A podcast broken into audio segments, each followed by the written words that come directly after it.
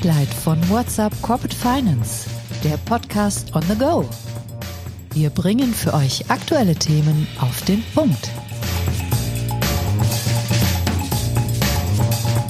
Heute begrüßt euch Isabella Alessa Bauer.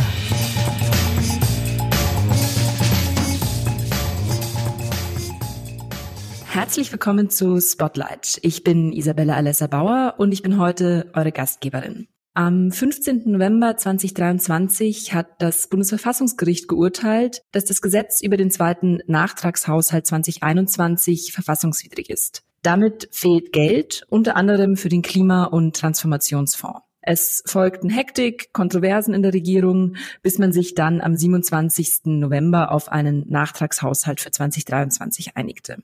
In den kommenden Jahren aber sind eigentlich wieder Probleme vorprogrammiert. LBBW Research dringt im Jahresausblick 2024 darauf, die Schuldenbremse zu lockern. Diese würde sonst zur Wachstumsbremse.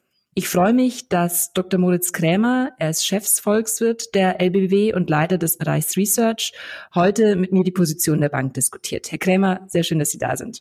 Ja, vielen Dank für die Einladung. Bisher hat die Schuldenbremse Deutschland doch ganz gut gedient. Unsere Verschuldung liegt bei 66 Prozent des BIP. Warum hat das Instrument Ihrer Ansicht nach jetzt trotzdem eine Lockerung nötig? Ja, die Schuldenbremse hat uns wirklich gut gedient, rückblickend. Wir haben durch die Schuldenbremse wahrscheinlich der Versuchung widerstehen können, was viele andere Staaten gemacht haben, nämlich bei dem Rückgang der Zinskosten aufgrund der langen Nullzinspolitik das Geld, was man einspart, irgendwo anders wieder rauszuhauen. Das haben wir nicht gemacht. Das war sehr gut und deswegen stehen wir jetzt auch mit einer viel niedrigeren Schuldenquote zu Buche als Frankreich und andere Länder. Aber äh, vorausschauend haben wir natürlich erhebliche Mehrkosten, die auf den Staat zukommen. Das sind einmal jetzt die steigenden Zinskosten, das sind die Kosten Kosten für die alternde Bevölkerung.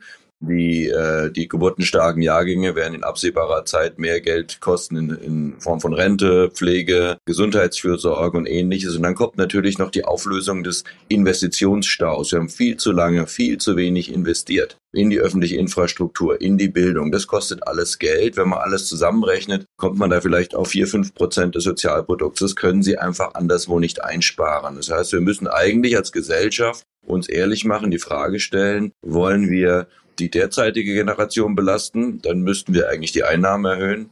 Oder müssen, wollen wir die zukünftige Generation belasten, dann müssten wir die äh, Schuldenbremse lockern oder eine Kombination von beiden. Das wäre wahrscheinlich das Vernünftigste. Angenommen, man entscheidet sich in der Regierung für die Lockerung. Das Geld muss ja auch noch an den richtigen Stellen ausgegeben werden. Wenn Sie da mal Ihre Einschätzung geben, welche wären das?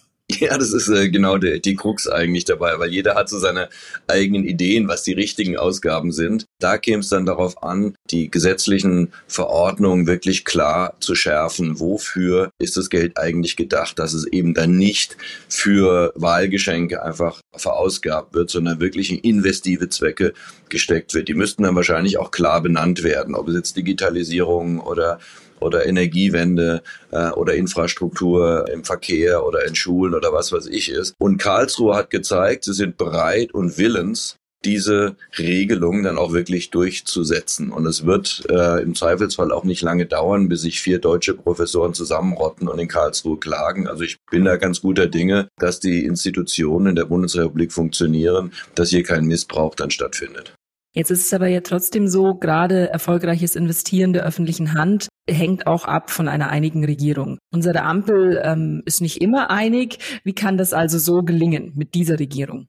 Ja, das ist sehr großzügig ausgedrückt von Ihnen, nicht immer einig. Es ist natürlich äh, völlig zerstritten mittlerweile. Und ähm, ich habe auch ehrlich gesagt keine übertriebene Hoffnung, dass ich, äh, die Legislaturperiode neigt sich ja jetzt langsam auch dem Ende, dass wir hier eine Lösung finden. Dafür sind die Positionen gerade zwischen den Liberalen einerseits und den Grünen andererseits einfach zu weit auseinander. Man wird sich jetzt wahrscheinlich noch durchstochern, aber wir haben es schon gesehen im Jahre äh, fürs Budget 2024, wie hart die Kontroversen waren. Wir erinnern uns Kindergrundsicherung und, und etc. pp. Das wird natürlich jedes Jahr ein bisschen schlimmer. Und es wird auch deswegen schlimmer, weil aufgrund des Investitionsrückstaus die äh, wirtschaftliche Dynamik nachgelassen hat und somit auch das Steuervolumen nicht mehr so stark sprudelt, wie es in der Vergangenheit vielleicht der Fall war. Man wird sich da jetzt irgendwie durchhangeln, aber den großen Wurf wird es in dieser Legislaturperiode vermutlich leider nicht mehr geben.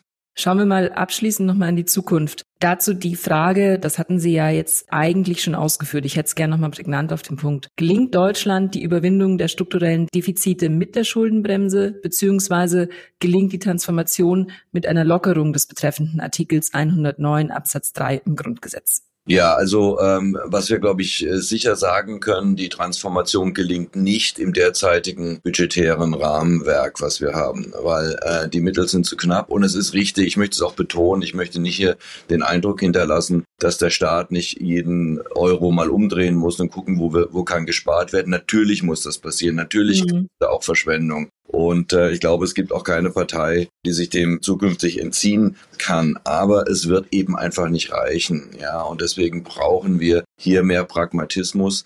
Und ähm, wenn es uns gelingt, die gesetzlichen Vorgaben eben so zu formulieren, dass klar ist, ja, wir dürfen Kredite aufnehmen, aber wirklich nur für solche Zwecke, von denen wir erwarten können, dass sie später auch in ein erhöhtes Potenzialwachstum münden, dann kann das funktionieren und eigentlich kann es nur so funktionieren. Hm. Herr Kremmer, ich sage vielen Dank für Ihre Zeit und für die klaren Aussagen. Vielen Dank und äh, ich freue mich. Bis zum nächsten Mal. Liebe Hörer, auch euch ganz vielen Dank fürs Zuhören. Bis zum nächsten Mal. Musik What's the Angle und What a Wonderful Day von Shane Ivers. www.silvermansound.com